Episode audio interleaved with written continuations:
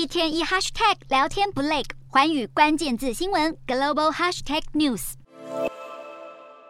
中国各城医院爆满挂号门诊病患，各地药局贩售的退烧药全被抢购一空。中国陆续解封后，发烧病患人数暴增，尤其是首都北京，体育馆内都搭起帐篷，设置临时门诊，应付医院不堪负荷的大批病患。反观车站与购物中心，本该人潮拥挤的地方，却空无一人，景象与封城期间没两样。北京解封换来病毒大流行，多家医院贴出部分药品储备已经告罄的告示。就连中国官媒《环球时报》前总编辑胡锡进都把北京严峻疫情形容为新冠爆发以来全世界最猛烈的病毒传播速度。胡锡进强调，病毒给北京市民带来的痛苦显然大于广州、上海等地。不过，中国公卫专家为了安抚民心，宣称 Omicron 变异株等同于普通季节性流感，甚至把新冠肺炎改称为新冠感冒。为了不回到封控状态，中国民间开始传出。早也阳，晚也阳，不如大家一起阳的说法，暗示想要渐渐走向与病毒共存的生活模式。对此，中国工程院院士钟南山连忙警告，这样的观念不可取，因为放任病毒传播将会导致新冠变异株在短时间内大范围感染，影响社会秩序。尽管解封渐渐平复反政府情绪，但是民众对于曾在三年疫情期间大赚灾难财的不肖核酸业者依然怒火中烧。最近，中国政府公告一份元旦兵役登记的贴文，没想到却涌现大量不相关。留言异口同声要求官方严查张珊珊这号人物。张珊珊是一间核酸检测机构核子华西公司的监事，被爆出多次造假检测结果，靠着疫情谋取暴利。从此之后，民众就把张珊珊代指为疫情期间投机取巧的不肖核酸业者。直至今日，严格审查张珊珊都还是中国人民挂在嘴边的口号。